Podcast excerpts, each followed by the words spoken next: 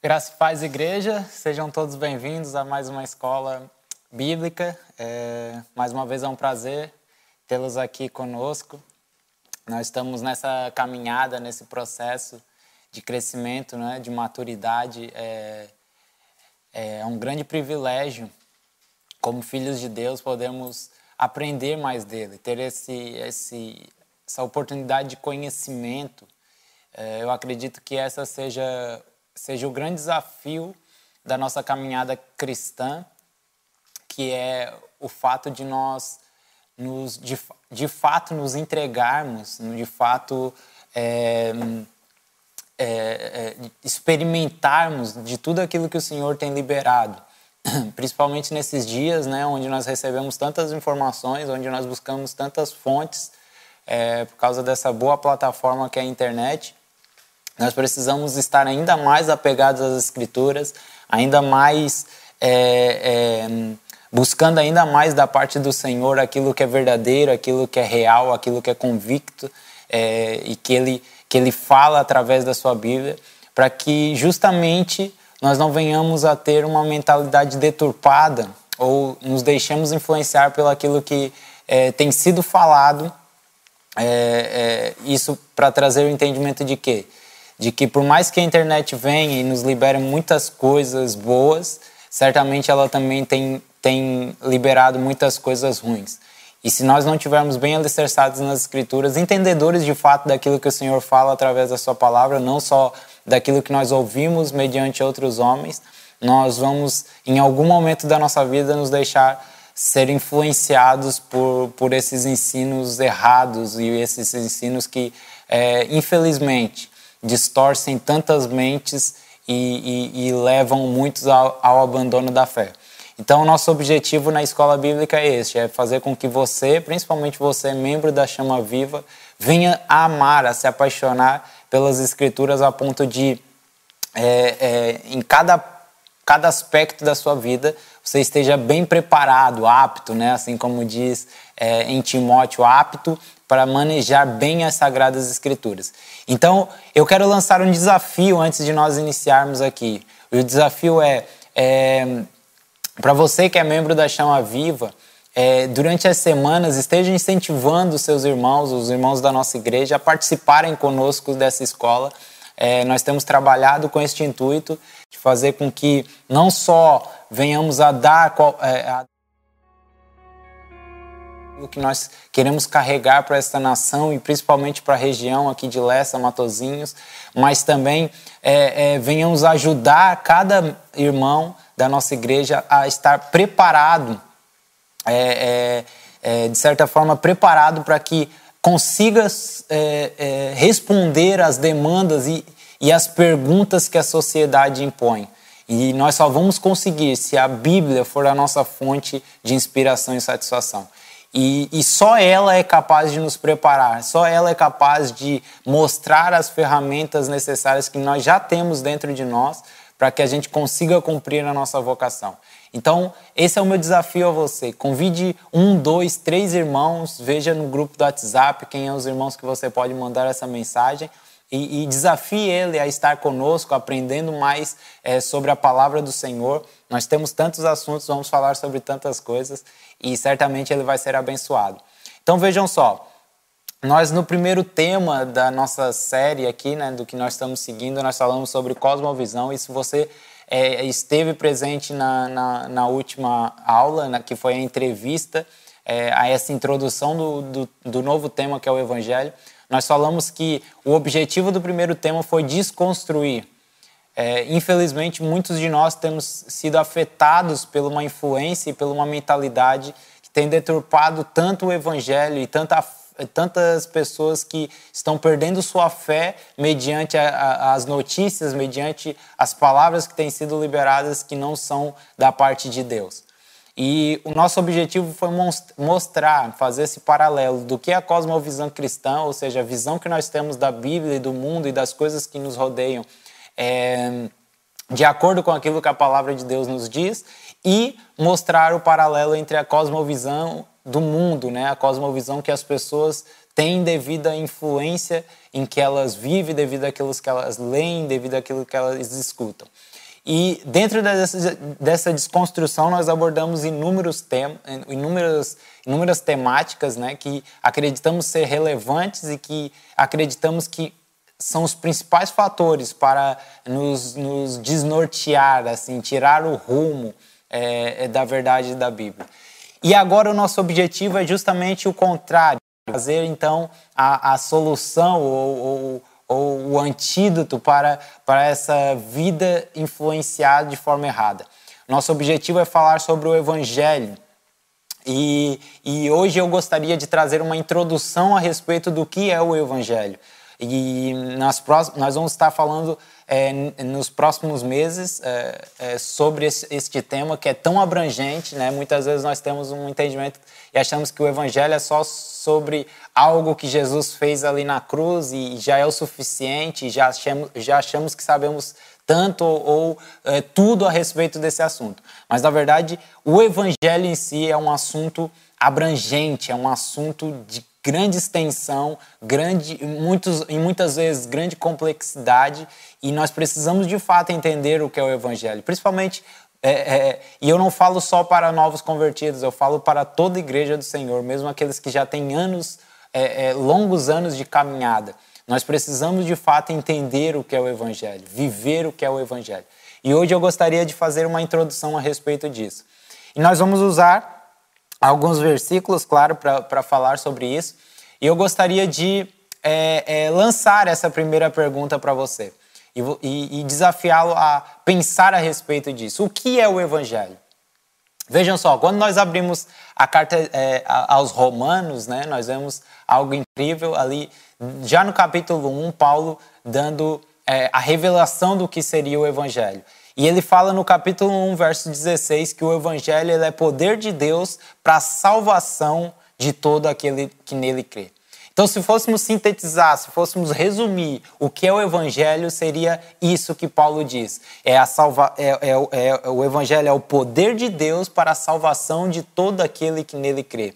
Então, vejam, ou cremos que o Evangelho é de fato esse poder, ou cremos que o Evangelho é de fato o poder de Deus para a salvação de todo aquele que nele crê, ou não cremos. Não há aqui um meio termo. Ou cremos que o Evangelho é suficiente para nós para a nossa vida, curar as nossas feridas, para curar as nossas dores internas, para curar muitas vezes os nossos distúrbios mentais, uh, uh, para responder às perguntas em que muitas vezes nós é, é, questionamos Deus, questionamos outras pessoas, questionamos outros líderes ou não cremos no Evangelho. Então não existe uma, uma opção que seja meio termo. O Evangelho ele é suficiente para qualquer cristão.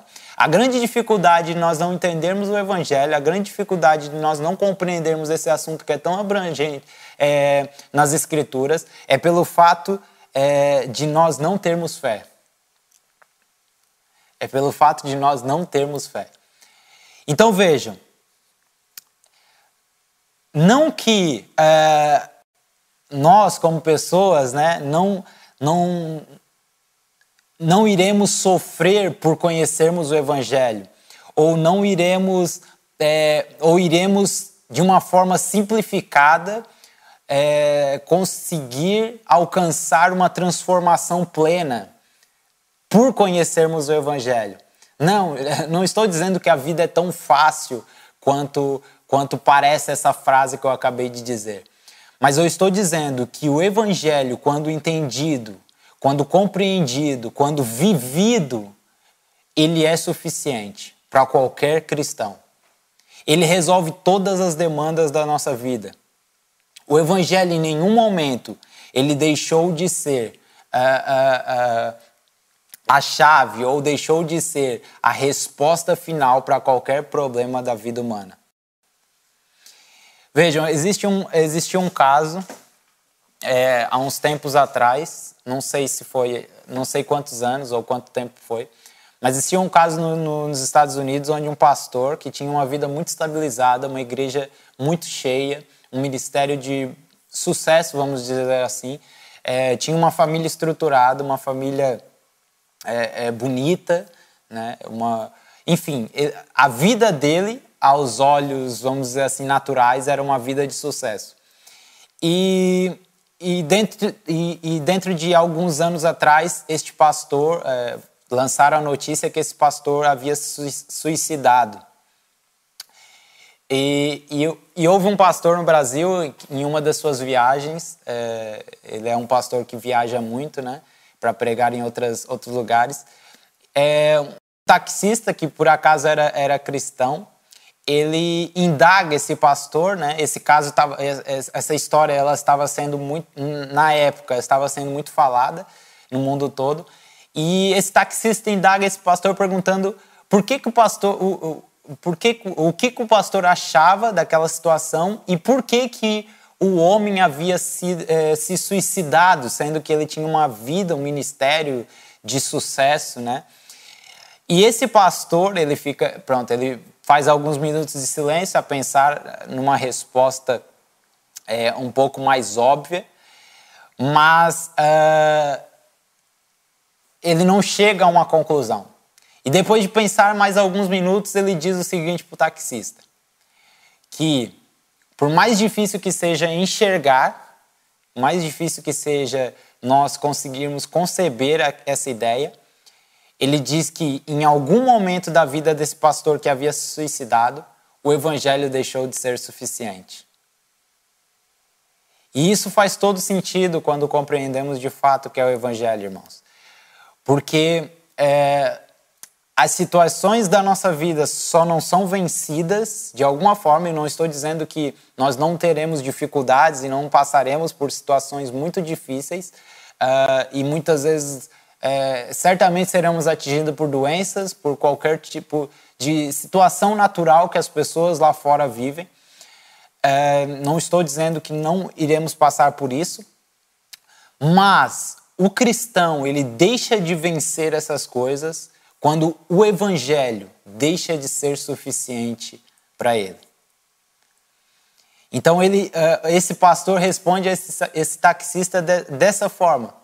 Ele fala: Eu não sei os motivos, ele, é, os motivos a qual ele levou a fazer isso. Eu não sei é, como que era a sua vida pessoal. Eu não sei como era a sua vida ministerial. Mas eu acredito que o fato dele ter se suicidado foi porque em algum momento o evangelho deixou de ser suficiente para ele. Então é algo que nós precisamos trazer para a nossa vida. O evangelho ele precisa ser em todas as circunstâncias é, da nossa vida suficiente. Quando nós compreendemos a suficiência do Evangelho, o Evangelho ele nos completa. A graça de Deus nos envolve. Isso é algo que nós precisamos sempre nos perguntar. Por que, que o Evangelho é, é, é a resposta para tudo? Porque o Evangelho é a verdade de Deus. E por que, que nós não conseguimos viver essa verdade de forma plena? E a resposta certamente é porque a nossa fé ainda é, ela, ela, é, ela balança com as circunstâncias. A nossa fé ela não está de fato tão alimentada quanto nós imaginamos muitas vezes. A nossa fé de fato ainda se abala pelas circunstâncias da nossa vida. E a fé só aumenta à medida em que eu me relaciono com Deus. Então, a raiz de tudo é a relação que nós estamos tendo com Deus e com o nosso próximo. Porque se eu tenho uma vida intensa na relação com Deus e, e consequentemente, na vida com o meu próximo, a ponto de ajudar, ajudar a missão de Deus, ajudá-lo é, no crescimento, certamente a minha fé é aumentada, porque a minha vida está produzindo frutos é, de arrependimento, frutos ao qual o Senhor fala segundo as Escrituras. E à medida que minha fé aumenta, eu entendo e eu pratico o Evangelho como um todo. Eu pratico o Evangelho como a suficiência das Escrituras. E eu gostaria, como é, introdução a, esse, a essa temática, falar que é, o Evangelho ele é dividido em três capítulos, apesar de ser uma única coisa. Então vejam só, eu não estou a dizer que o evangelho ele é três coisas. Eu estou a falar que o evangelho ele é uma única coisa, mas é dividido em três capítulos. E isso nós podemos ver, é, o primeiro capítulo do Evangelho, nós podemos ver em Atos capítulo 20, 24, ok? Onde diz o seguinte: Porém, em nada considero a vida preciosa para mim mesmo, contanto que complete a minha carreira e o ministério que recebi do Senhor Jesus Cristo para testemunhar. E vejam só qual é o primeiro capítulo do Evangelho: para testemunhar o Evangelho da graça de Deus. Então, uh, esse é o primeiro capítulo, o Evangelho da Graça. Quase todos nós, todos nós cristãos, sabemos que a expressão ou a palavra evangelho significa boa nova, não é? Uh, ou, boa, ou uma boa notícia. Então, qual é a primeira boa notícia que o evangelho comunica aos homens? A primeira boa notícia que o evangelho comunica aos homens é a seguinte: a graça de Deus. Isso é algo que nós precisamos é, é, é, de fato conceber, irmãos. E vejam, só isso, só esse entendimento da graça de Deus deveria ser suficiente para nós. Por quê? Porque quando eu tenho uma correta compreensão e uma experiência com essa graça, eu entendo que ela supre todas as necessidades da minha alma. Todas as necessidades de qualquer ser humano. Então, a graça de Deus, sim, o que nós conhecemos como favor imerecido, é suficiente para todo cristão e, consequentemente, para todo homem e mulher que entender o que é o Evangelho, que ouvir sobre o Evangelho. Então, como eu falei, o Evangelho ele tem capítulos, ele não é fragmentado, ok? Ele possui capítulos. E o primeiro capítulo é uma boa notícia a respeito da graça de Deus. Lucas 4,43 diz o seguinte: Ele, né, no caso Jesus, porém lhes disse: É necessário que eu anuncie o evangelho do reino de Deus, também às outras cidades, pois foi para isso que fui enviado. Então veja, o segundo capítulo é, a qual o evangelho abrange é o evangelho do reino de Deus que foi a principal missão de Jesus na terra, anunciar para toda a região, para todas as cidades a qual ele passava, o evangelho do reino de Deus. E Apocalipse 14, 16, ou melhor, Apocalipse 14, 6, diz o seguinte: Vi outro anjo voando pelo meio do céu, tendo um evangelho eterno para pregar aos que se assentam sobre a terra, e a cada nação, tribo, língua e povo. Então vejam, o terceiro capítulo do Evangelho é a boa notícia a respeito da vida eterna ou da restauração de todas as coisas. Então, meus queridos, no todo, esse é o Evangelho. Então, talvez nós estejamos, tenhamos uma mente fragmentada e talvez hoje possa estar sendo quebrado alguns paradigmas na sua mente. Porque talvez nós tenhamos tínhamos né, o entendimento de que o Evangelho era apenas algo relacionado à graça de Deus, de ter nos alcançado mediante Cristo na cruz. Mas é, é, quando se trata do Evangelho, nós entendemos que ele é dividido em três capítulos e ele ao mesmo tempo é uma única coisa, e essa única coisa está abrangendo toda a Bíblia. Por quê? Porque ela fala da graça de Deus, ela fala do reino de Deus e ela fala da eternidade com Deus. Então, o Evangelho é uma boa notícia a respeito da sua graça, a respeito do seu reino e a respeito da vida eterna. Então, isso é o Evangelho. Então veja, nem tudo o que a Bíblia ensina é o Evangelho. Mas toda a doutrina bíblica mostra uma perspectiva bíblica da mensagem do Evangelho. Então, por mais que a, a, nós estejamos a ler o Antigo Testamento ou algumas partes do Novo Testamento, nem sempre nós veremos a palavra evangelho é, descrita nessas passagens que estamos a ler. Mas certamente haverão princípios bíblicos a respeito do evangelho nessas passagens que nós estaremos a ler. Então, nós sempre vemos, a, o grande problema é que nós sempre vemos é, é, o entendimento do evangelho em lados extremos.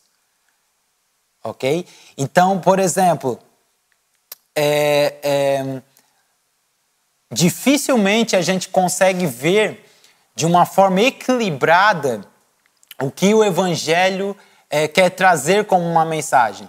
Por exemplo, é, olhando para a vida da igreja, ok? Quando a igreja, em certa nação, ela, ela redescobre algo que havia sido perdido há décadas, ela tende a entrar para um extremo. Por exemplo, se uma igreja, vamos supor, a nossa igreja chama Viva, ela é, redescobriu uh, o fato de que no passado uma vida, uma, uma igreja que apostava no discipulado é, de casa em casa era muito eficaz. Então, é, isso é um exemplo. Então, de repente, a liderança da Chama Viva entra em um acordo onde nós vamos começar a dar tudo é, nos discipulados de casa em casa, para que haja um crescimento em todas as áreas. E a tendência é entrarmos num extremo, achando que somente isso vai resultar ou somente isso vai solucionar algum tipo de problema. Então, uh, esse é o grande problema de não entendermos o Evangelho como um todo. Uh, uh, é sempre entrarmos em extremos. Então, isso acontece em inúmeras situações. Se uma igreja acha que é o discipulado, se uma igreja acha que é uma vida devocional, se uma igreja acha que é os evangelismos, e não digo só em igreja, eu digo na nossa vida pessoal também. Se nós tem, te, é, podemos ter a tendência de achar que né, uma vida de, é, de, devoção ao Senhor é o que nós precisávamos para, para ter uma vida correta com Ele. E, e, e, e, isso pode nos levar a um extremo de não mais olhar para a vida da igreja, não olhar mais para a obra dentro de uma igreja, não olhar mais para a relação com os nossos irmãos e não olhar mais para uh, uh, a importância de termos uma vida de princípios no mundo. A mesma coisa pode acontecer se nos apegarmos tanto a uma igreja local e, não, e, e abnegarmos de uma relação com Deus no nosso secreto e abnegarmos de uma vida de demonstração de santidade lá fora. Então vejam, um entendimento fragmentado do que é o evangelho pode nos levar a extremos. Ok? E isso gera um impacto tão grande dentro é, de uma vida de comunhão da igreja, dentro da nossa vida relacional com os nossos irmãos, dentro da nossa vida pessoal, que certamente pode nos levar a, a influências negativas. Então, irmãos, isso não é de fato o evangelho. Todos esses conceitos que eu falei são bíblicos e são muito importantes. Eles vêm de Deus. Porém, tudo isso ele deve ter um peso leve nas nossas vidas. Por quê? Porque o evangelho não, não são todas essas coisas, ok? Essas coisas são resultados do que é o evangelho. É quando nós compreendemos o evangelho e, por consequência, esse entendimento, nós começamos a praticar essas coisas, e não o contrário.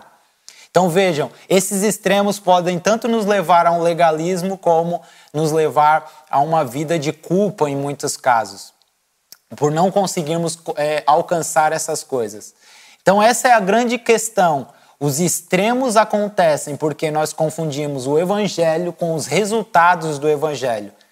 Então vejam, essa é a definição. Nem toda doutrina é o evangelho, mas todo ensino bíblico ele pode nos ensinar uma parte da perspectiva do evangelho. Então nós temos que fugir de focarmos em apenas doutrina ou ainda pior, deixarmos nos influ é, influenciar por um dogma humano, né? O, por exemplo, o jeito de se vestir, uh, uh, o jeito de buscar santidade, uh, é pecado ou não é, enfim, tantas coisas que o, os homens tentam implantar na nossa mente e que certamente estão bem longe do Evangelho. Então nós precisamos ter uma vida equilibrada em relação a isso, ok? Então eu quero mostrar algumas coisas bem práticas e, e, coisas bem objetivas a respeito disso. Nós estamos, é claro, numa introdução. Né? O nosso objetivo é falar sobre esses três capítulos do Evangelho de forma bem aprofundada ao longo desses meses. E acredito que você vai ser muito abençoado É, e, e, se puderes, aponte tudo, aponte todas as referências bíblicas, estude sobre isso, que é muito importante. Então, como eu falei, o Evangelho tem três capítulos, mas ele é uma única coisa. A pergunta é, então, o que é o Evangelho? O Evangelho é a mensagem de que nós fomos salvos de um perigo. Veja só, o Evangelho é a boa notícia de que nós fomos salvos. Isso é o Evangelho, o resto é o resultado do Evangelho. Então, vejam só, uma vida de santificação não é o Evangelho. E muitas vezes nós fazemos da santidade o Evangelho.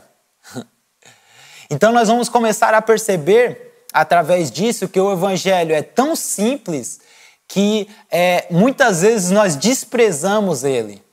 Por quê? Porque nós queremos criar mecanismos é, para o Evangelho, é, mecanismos para o Evangelho que nos impedem de, fa de fato de vivê-lo na sua essência, na sua totalidade. Então, o evangelho ele é uma mensagem de como Deus nos salvou em Cristo. E é apenas isso. E algo que nós precisamos entender, como foi falado, é que o, a, inicialmente é que o evangelho é uma boa notícia e não um bom conselho. E muitas vezes nós achamos que de fato é um bom conselho. Por quê? Porque nós pregamos o evangelho para as pessoas, aconselhando elas a mudarem de vida. Por exemplo, nós, nós dizemos para elas: é, é, querido ou querida, Jesus te ama. E, e a vida que você está vivendo não está certa. Você precisa viver desse jeito ou daquele jeito, você precisa é, se vestir desse jeito ou daquele jeito, você precisa ouvir esses tipos de, de louvores, não aqueles tipos de música. Você precisa deixar de beber, você precisa deixar de fumar. E isso não é o Evangelho. Nós não estamos dando uma boa notícia daqui, a respeito daquilo que Jesus já fez por ela. Nós estamos dando um bom conselho a respeito de algo que nós achamos ser o Evangelho. Então vejam, é, é, a questão é que o Evangelho é a boa notícia de que Jesus já salvou o mundo. A grande questão é que as pessoas ainda não sabem disso.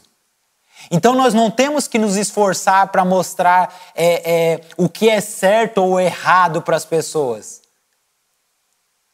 a condição que elas se encontram ou não. Nós precisamos anunciá-las a boa notícia a respeito da graça de Deus. E isso, meus queridos, será certamente suficiente na vida delas. Eles precisam, as pessoas precisam saber, e talvez você aí em casa precisa saber que Jesus já salvou o mundo. Ele já te salvou. Você não precisa fazer mais nada, apenas se entregar a Ele. Então, passo a passo da nossa caminhada cristã, nós começamos a descobrir que nós estamos crendo, talvez, em um raciocínio intelectual e não, no, e não de fato no que significa o Evangelho. Porque se de fato nós é, cremos no Evangelho, nós já o experimentamos. É o que a palavra de Deus diz. Se nós não experimentamos, é, é porque talvez é, é, não seja o Evangelho que nós estejamos a crer. Por quê? Porque o Evangelho é uma boa notícia a respeito daquilo que Cristo já fez por nós. Então, a minha pergunta para você é essa: você está vivendo uma boa notícia ou você está vivendo um bom conselho. Porque isso vai determinar como que nós lidamos com as nossas carências emocionais. Isso vai determinar como que nós lidamos com os nossos sofrimentos, com as dores da nossa vida, com as dificuldades numa relação, com as dificuldades financeiras. Isso vai determinar tudo na nossa vida. Então isso é tão simples mas ao mesmo tempo é tão profundo. Então isso precisa ficar claro na nossa mente. O Evangelho é uma boa notícia a respeito daquilo que Deus já fez em Cristo e não é um bom conselho sobre como nós devemos viver. E o Evangelho é algo que funciona com a fé. E fé é depositar a nossa confiança no sacrifício de Cristo, que é suficiente para nos tornar semelhantes a Ele. Isso é, isso é o Evangelho. Cristo é suficiente para nós. Então nós precisamos fechar as portas, irmãos, da graça barata. Nós precisamos de fato nos entregar ao evangelho, confessar com a nossa boca, entender com o nosso coração que Cristo ele já solucionou o problema do pecado.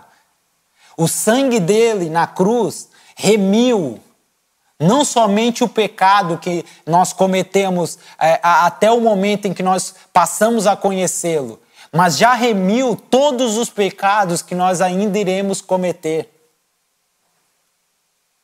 Os pecados de amanhã, os pecados do, do futuro já foram é, pagos por Cristo, pelo seu sangue precioso.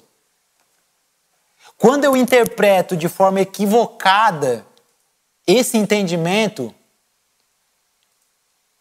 de que ele já pagou todos os meus, os meus pecados futuros, isso pode me levar também a outro extremo de uma vida de libertinagem que desagrada a Deus. E veja, de nenhuma, é, é, de maneira alguma eu estou falando sobre isso. Uma interpretação equivocada disso pode me levar ou para uma vida de legalismo, achando que na verdade o evangelho é como eu posso fazer Deus feliz por porque eu estou fazendo tantas coisas certinhas que ele consegue ver, ou pode me levar para o outro extremo de uma vida de libertinagem, onde eu acredito que eu sou tão livre e que por mais pecado que eu cometa, o Senhor já pagou o preço. E deixa-me te dizer algo: o Evangelho nunca será isso. Em Romanos, Paulo diz que Deus nos amou quando nós ainda éramos pecadores. Romanos 5:8. E como eu disse aqui, o evangelho é uma boa notícia a respeito da graça de Deus. E a primeira boa notícia no evangelho da graça é que Deus nos escolheu. E essa é uma verdade que é revelada no primeiro capítulo de Efésios. E isso aqui já é suficiente para nós entendermos que o Evangelho não é sobre o que nós temos que fazer, mas sobre o que Deus já fez em Cristo. A, minha ideia aqui não é entrar num, num, debate entre calvinismo e arminianismo, isso é uma, é uma luta de séculos, mas há algo que Spurgeon falou que descreve é, é, é, algo muito interessante a respeito da eleição. Ele diz o seguinte: Eu creio na doutrina da eleição porque eu estou bem certo que se Deus não me tivesse escolhido, eu nunca o teria escolhido. E tenho a certeza que ele me escolheu antes de eu nascer, porque caso contrário, ele nunca teria me escolhido depois. E ele deve ter me escolhido por razões desconhecidas por mim porque eu nunca pude encontrar qualquer razão em mim pela qual ele devesse me olhar com tão especial amor. então, meus queridos, Evangelho é uma boa notícia a respeito do que Deus já realizou em Cristo por você e por mim. E não um bom, e não um bom conselho sobre como nós devemos viver para que Deus se sinta feliz conosco. Quando nós entendemos isso, irmãos, é, há um peso que sai das nossas costas. E aí nós passamos a ter a chance de viver o que é o Evangelho. Porque o problema é que ainda sofremos muito com a culpa e com a rejeição por causa da queda do homem lá no passado. É, é, eu, o, o, o gatilho de toda patologia, né, é a queda do homem. Porém, quando nós entendemos que o Evangelho é uma boa notícia a respeito daquilo que já foi feito por nós, o peso sai das nossas costas. Então, nós precisamos compreender isso. já não há culpa, já não há rejeição, já não há nada que nos condene diante do sacrifício que Jesus fez. E isso não é porque nós somos bons, isso não é porque nós fazemos coisas que mereçam a, a dignidade ou a bondade de Deus, mas é porque por algo que Ele já fez por nós. E esse algo se chama graça é, é, divina, graça de Deus, ok? E a pergunta aqui é: do que que Deus nos salvou? 1 Tessalonicenses 1,10 vai nos responder essa pergunta. E diz assim: E para aguardares os céus o seu Filho, a quem ele ressuscitou dentre os mortos, Jesus, que nos livra da ira vindoura. Vejam só, essa é a resposta. Do que que Deus nos salvou? Da sua própria ira. Eu já falei algumas vezes a respeito disso. É, é, mas isso é, é, um entendimento que, muito importante que nós precisamos ter. O grande conflito da nossa geração é que quase sempre, como eu falei anteriormente, nós cremos em extremos, né?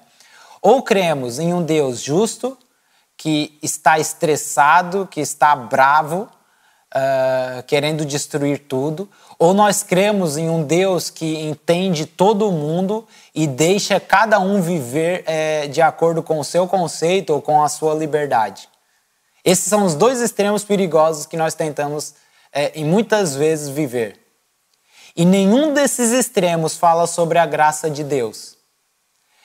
Deus, ao mesmo tempo que Ele é justo, Ele é gracioso.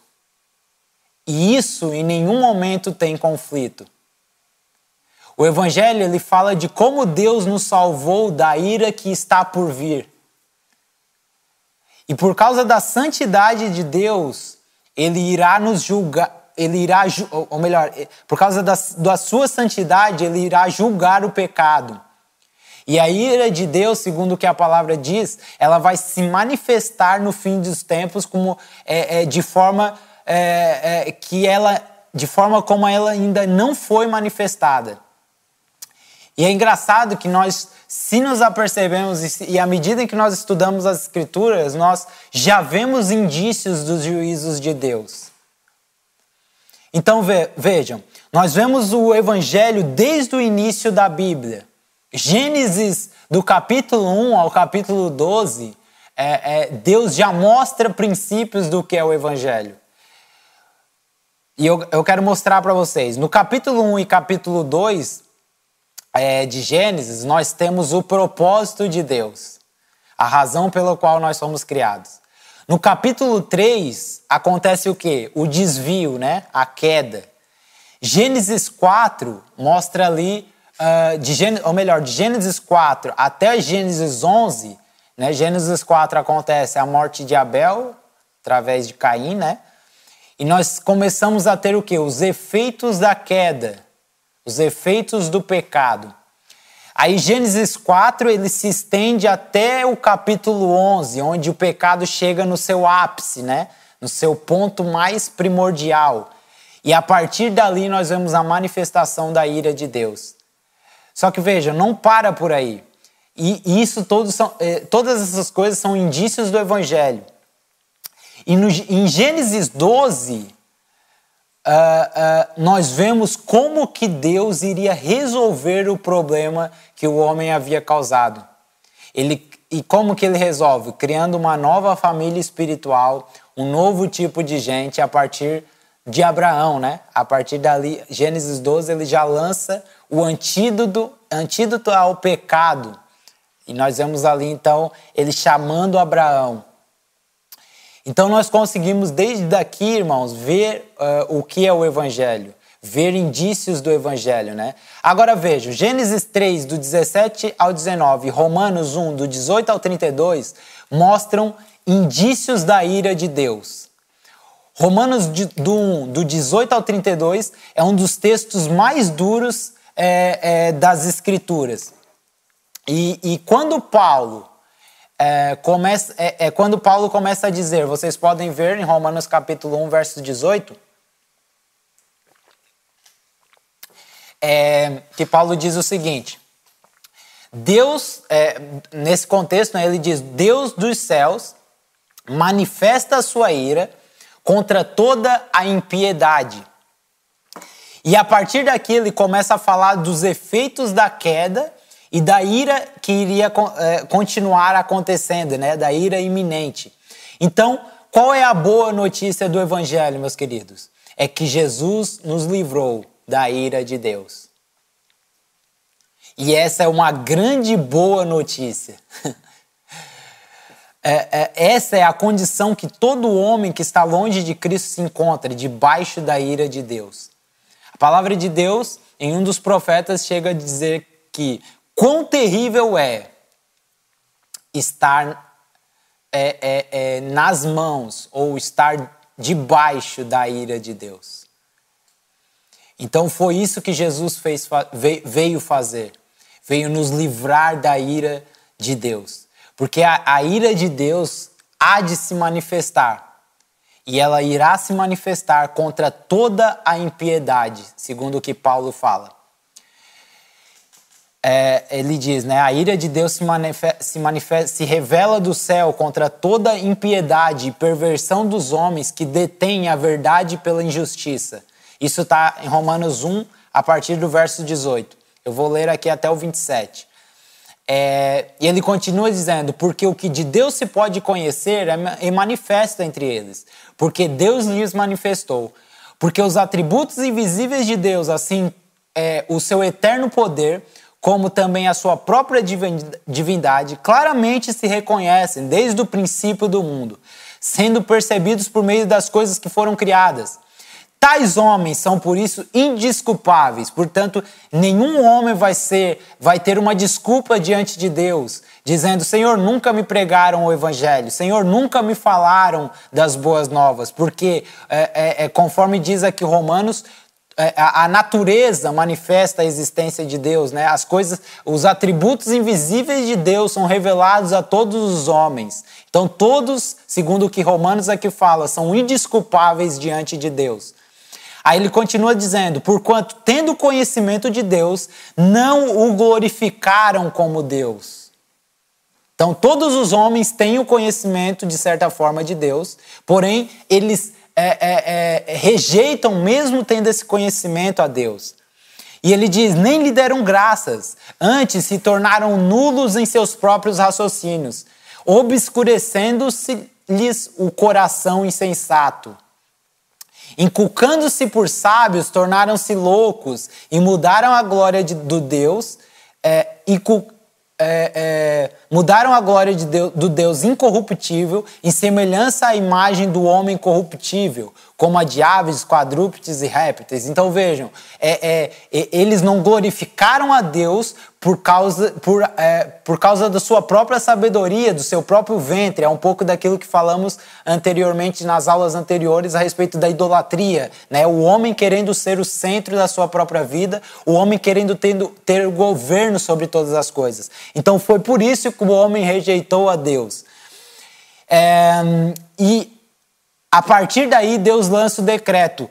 Por causa disso, por, pelo homem querer ser o seu próprio Deus, Deus entregou tais homens à sua própria imundícia, pelas concupiscências do seu próprio coração, para desonrarem o, seu corpo entre si, pois eles mudaram a verdade de Deus em mentira, adorando e servindo a criatura em lugar do Criador, o qual é bendito, bendito eternamente. Amém. Por causa disso, os entregou às, às paixões infames, porque até as mulheres mudaram o modo natural de suas relações íntimas por outro, contrário à sua natureza. Semelhantemente, os homens também o fizeram, deixando o contato natural da mulher, se inflamaram mutuamente em sua sensualidade, cometendo torpeza homens com homens e recebendo em si a merecida punição do seu erro. Então vejam, a ira de Deus irá se manifestar contra toda impiedade. O homem está o homem ímpio, o homem que não tem Cristo, está debaixo da ira de Deus. Cristo e o Evangelho, o Evangelho da graça, o Evangelho do reino, o Evangelho eterno se resumem no seguinte entendimento: Cristo veio nos salvar da ira vindoura. Então, a coisa aqui, a, a, a partir do verso 27, vai ficando cada vez pior, né? E o que que Paulo vai concluir? Ele vai dizer que Deus vai ter que trazer ira sobre todas essas consequências, sobre todas essas coisas que o homem está fazendo. Não tinha outro jeito. O homem se entregou à sua própria imundícia. E Romanos, para muitos teólogos, é a, é a forma mais eficaz do evangelho ser aqui sintetizado ou resumido. Paulo começa dizendo o seguinte: é, para você ter uma ideia mais clara. É, o, o Paulo está falando o seguinte: é, é, nós temos um problema. E o problema é que nós somos o alvo da ira de Deus. É o que Romanos 3, 23 fala, né? Todos pecaram destituídos, afastados estão da glória de Deus. E Paulo está dizendo justamente isso: Deus vai vir acertar as contas. Só que lá em Romanos capítulo 4, Paulo vai falar de Abraão. Vejam que interessante, nós vimos anteriormente que Gênesis, é, é, é, no capítulo 12, é, tem, do capítulo 1 ao capítulo 12, Deus lança indícios do que é evangelho. E Paulo aqui mostra que todo homem está debaixo da ira de Deus devido à, sua entrega às suas próprias concupiscências, seus próprios desejos, por o homem querer ser o centro de, de todas as coisas.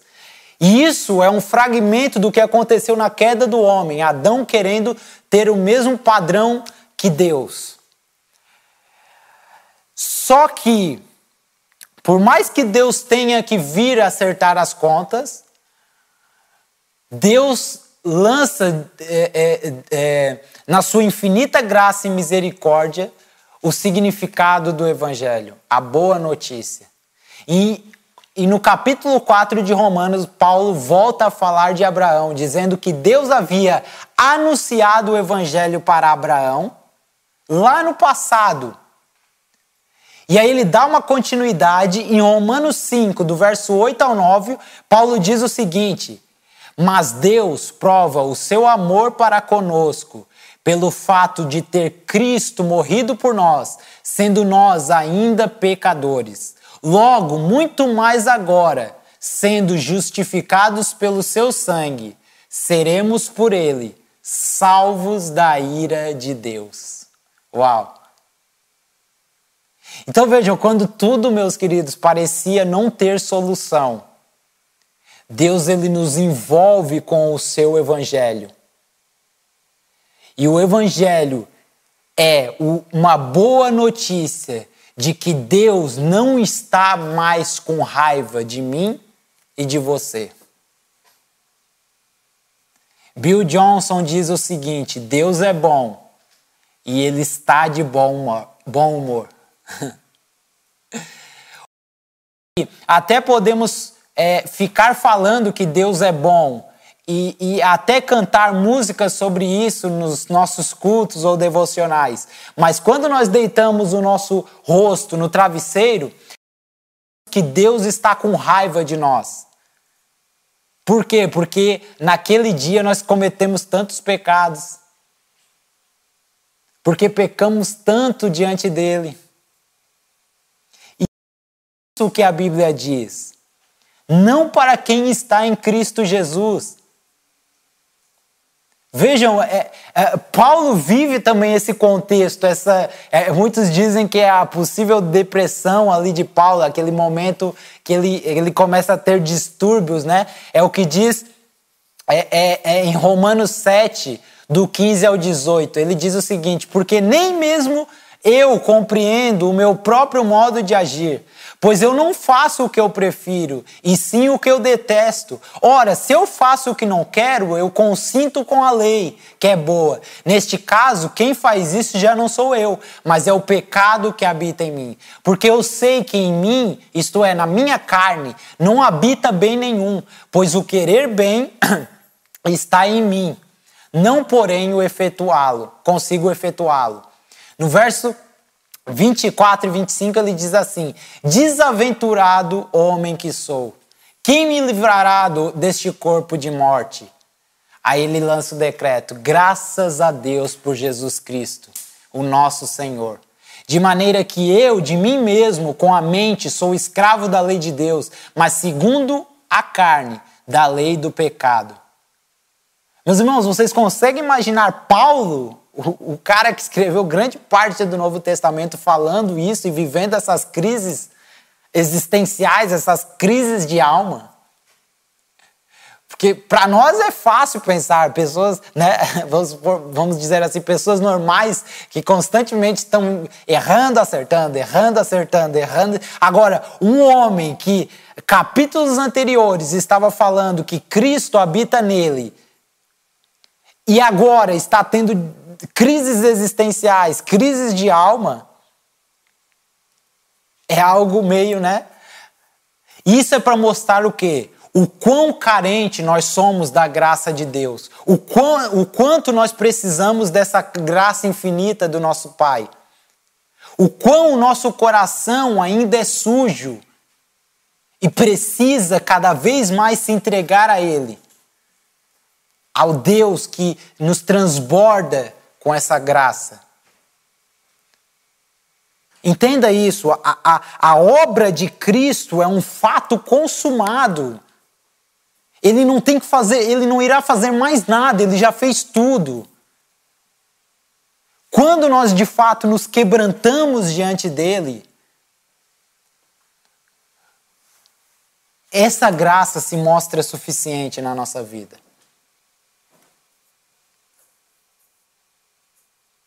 Por quê? Porque quando nós nos quebrantamos, é, é, nós mostramos a Deus o quão sujo nós somos, mas ao mesmo tempo o quão dependentes dele nós, nós também somos. Entenda isso, Jesus já resolveu tudo. Não há culpa na sua vida, não há rejeição na sua vida. Então não viva esse extremo do Evangelho ou do, do que supostamente você acha ser o Evangelho. Mas também não viva uma vida de legalismo, achando que o que você fizer certinho ou bonitinho para Deus, onde você demonstra um alto nível de santidade, também te aproxima mais de Deus. A pergunta é como debater essas duas coisas? A resposta sempre será a fé naquilo que Cristo já fez. E aí nós começamos a perceber que é, é, nós não entendemos de fato o que é o Evangelho. Porque o Evangelho ele opera pela fé. Nós só precisamos crer. Crer e nos entregar. O Evangelho é uma boa notícia a respeito do que Deus já fez por nós.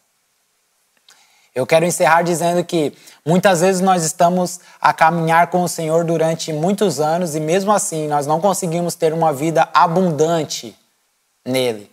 Nós não conseguimos nos entregar à sua obra, talvez ajudar a nossa igreja local, talvez ter um compromisso é, é, é assíduo com uh, as coisas que a igreja está dispondo, é, ter um compromisso com a palavra de Deus, com uma vida de oração.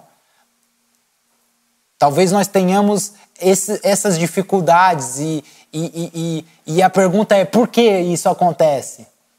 E muitas vezes a resposta é por causa da culpa que ainda carregamos. E por que, que vocês ou nós não conseguimos nos livrar dessa culpa? E a resposta é porque achamos que o Evangelho continua sendo um bom conselho a respeito do que nós temos que fazer. Sabe, irmãos, é difícil viver sobre o fato de que Deus já fez tudo por nós. Nós somos pessoas que precisamos sempre é, é, mostrar que somos merecedoras de algo. Então, nesses casos, sim, a graça de Deus parece tão complexa, porque por um lado ela é tão cheia de amor, mas por um outro ela é tão obscura, porque ela mostra o quão sujo nós somos. Sabe, a conta realmente não bate no nosso intelecto. E deixa eu te dizer, nunca vai bater. Só através de fé, irmãos. É a fé que mostra o que significa de fato a graça de Deus. Então, eu tenho pensado muito como nós, a Igreja Chama Viva, podemos ser uma comunidade de fé triunfante, onde nós vivemos de fato uma vida abundante, queiramos nos envolver com a obra, queiramos nos envolver com o ensino, queiramos nos envolver com a partilha com os irmãos, onde pessoas são naturalmente atraídas ao desejo maior de Deus. Tenho pensado muito a respeito disso. E a resposta que Deus tem me dado é que isso só será possível quando nós de fato entendermos o que é o Evangelho. Nós já tentamos tantas estratégias, nós que eu digo a liderança, né? Só que a verdade é que nós não precisamos inventar mais uma estratégia. Nós não precisamos estar sempre a inovar. Nós precisamos entender e viver o que é o Evangelho. E o Evangelho é uma boa notícia de que Deus solucionou o problema que eu e você causamos. Se nós não descobrirmos isso, nós vamos estar sempre num baloiço da nossa vida, um lado para o outro. O Deus que está nos devendo algo ou nós que estamos buscando algum tipo de merecimento da parte dele. Vocês lembram dessa história, a velha historinha do filho pródigo de Lucas capítulo 15? Deixe-me só ler para vocês aqui. Ele diz assim, é, aproximando é, o capítulo 15, o verso 1, algo muito interessante, eu não sei se você já viu nessa perspectiva, mas isso mudou minha realidade, é que o capítulo 15, é, ele não fala sobre três parábolas é, é, aleatórias ou diferentes, ele está falando sobre uma única história em três diferentes perspectivas. Jesus chama os publicanos e os pecadores, é assim que começa o verso 1, para se assentar na sua casa e comer com ele. Não sei se era meio-dia ou de noite, mas o que está dizendo o texto é que Jesus prepara um, uma comida para os pecadores e publicanos e, e, convida eles a entrarem nas suas casas. E, e ali, naquela, naquela partilha, naquela comunhão, ele começa a contar três histórias onde levariam a uma única perspectiva. E as pessoas estão ali na casa de Jesus, Jesus começa a preparar uma, uma, uma comida para eles e começa a comer com eles. E vejam, a partir do verso 11, Jesus vai dizer: certo homem tinha dois filhos. O mais moço dele disse: Pai, dá-me a parte é, dos bens que me cabe. Vocês já conhecem né, a história do filho pródigo. Então o texto está dizendo que o pai repartiu entre eh, esses dois filhos a herança. O mais velho, no fim da história, nos deixa aqui uma lição: que ele, na verdade, não aprendeu a desfrutar daquilo que o pai dele já possuía. Vejam, esse é um extremo que nós costumamos viver de olhar Deus como um devedor.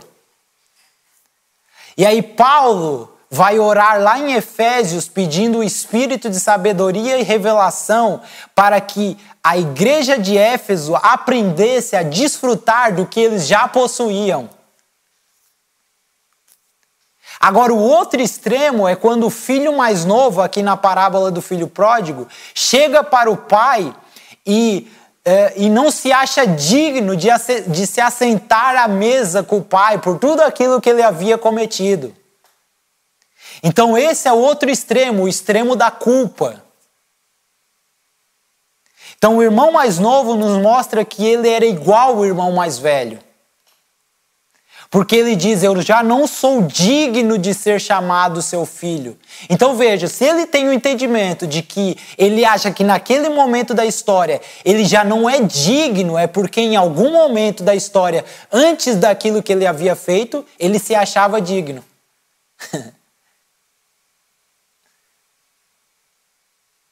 então veja, ninguém vai admitir isso. Mas quando nós estamos alinhadinhos, vamos dizer assim, nós estamos tendo uma vida devocional top com Deus, nós estamos é, fazendo a obra de Deus, nós estamos estudando a Bíblia, nós estamos tendo uma vida excelente, vamos dizer assim. Nós nos achamos, mesmo que você não admita, nós nos achamos dignos e merecedores, mesmo que isso não saia da sua boca. Aí quando você peca, mesmo estando nesse estado, você está nesse estado top e você peca, você já se acha o pior de todos. Aí bate a culpa e a rejeição. Então, se eu não entendo o evangelho, meus queridos, que é uma boa notícia a respeito daquilo que Deus já fez, e eu só tenho agora que desfrutar, é o que Paulo pede em Efésios, Senhor, dá-lhes o espírito de sabedoria e revelação para que eles desfrutem daquilo que o Senhor já fez por nós. Se eu não entender isso, o que de fato é o Evangelho, eu vou estar sempre a entrar em extremos. Ou eu vou me sentir culpado, imerecedor, indigno de estar perto de Deus, ou eu vou me sentir é, é, supervalorizado, legalista, bom demais para estar com as outras pessoas.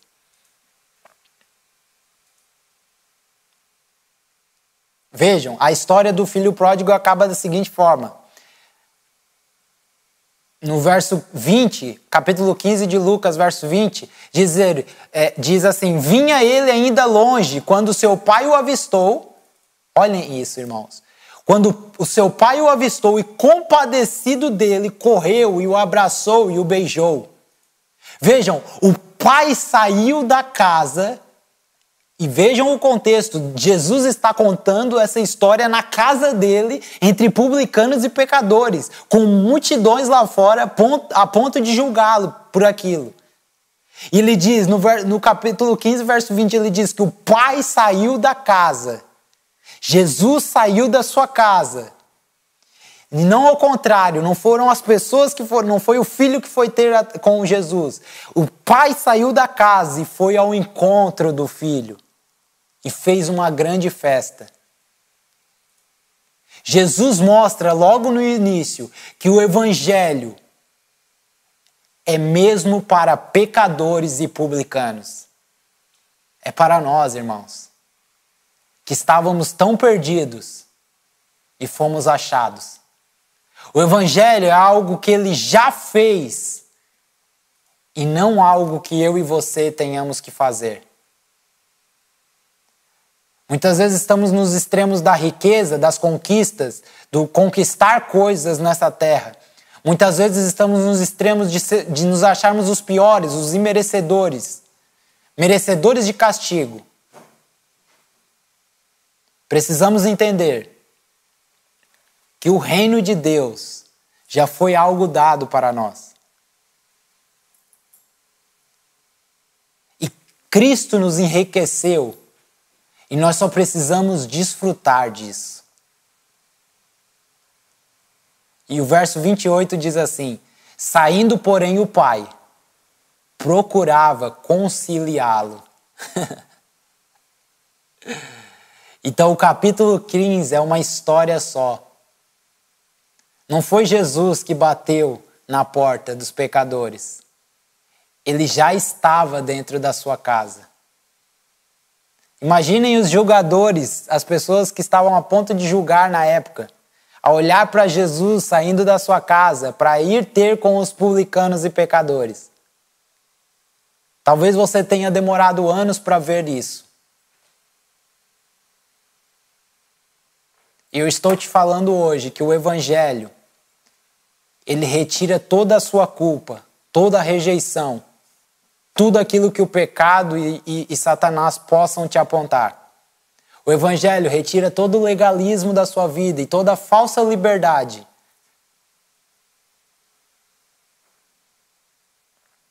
E dá todo o mérito a Cristo. Então, meu querido, meus queridos, o Evangelho é uma boa notícia a respeito daquilo que Jesus já fez por nós. Essa era uma breve introdução do que eu queria falar a respeito de tudo aquilo que nós vamos tratar. Nós vamos ir mais fundo em cada capítulo do Evangelho. Espero que você desfrute é, é, e não só desfrute, né? mas conheça o Evangelho de Deus. Entenda Toda culpa, toda rejeição já foram tiradas. Todo legalismo já foi tirado. Tudo é mediante a graça dele. O que temos que fazer? Mostrar às pessoas que o Evangelho é suficiente. O Evangelho é uma boa notícia e não um bom conselho. Amém? Vamos orar, agradecer a Deus. É, na próxima semana teremos aqui o nosso pastor Carmélio. Ele estará trazendo as perspectivas mais, mais profundas a respeito do Evangelho. E nós vamos continuar aprendendo juntos. Continuo lançando aqui esse desafio. Convide os nossos irmãos, desafie eles a estarem conosco, mesmo que seja para assistir depois. Partilhem, se puder, todos os estudos da nossa, da nossa live e que Deus possa vos abençoar. Vamos orar. Pai, te damos graças e rendemos louvor ao Senhor, porque estávamos debaixo de uma, da tua ira, Senhor. Estávamos debaixo da tua ira e, e era algo que éramos merecedores disso. Mas o Senhor, com a sua infinita graça e bondade, nos alcançou. Cristo, ele pagou o alto preço pelos nossos pecados passados os que estamos a cometer hoje no presente e o que iremos cometer no futuro. Rendemos graças ao Senhor, porque o, o Evangelho é essa boa notícia de que Jesus já fez tudo por nós. Basta agora nos entregarmos, Senhor. Basta agora é, é, desfrutarmos disso. E eu oro, assim como Paulo, que o Senhor nos dê espírito de sabedoria e revelação para compreendermos isso nós não venhamos a buscar outro tipo de evangelho, assim como Paulo fala, mas que possamos entender o que de fato ele significa. Sejamos cobertos dessa graça, Pai, e sintamos o teu amor nos envolvendo.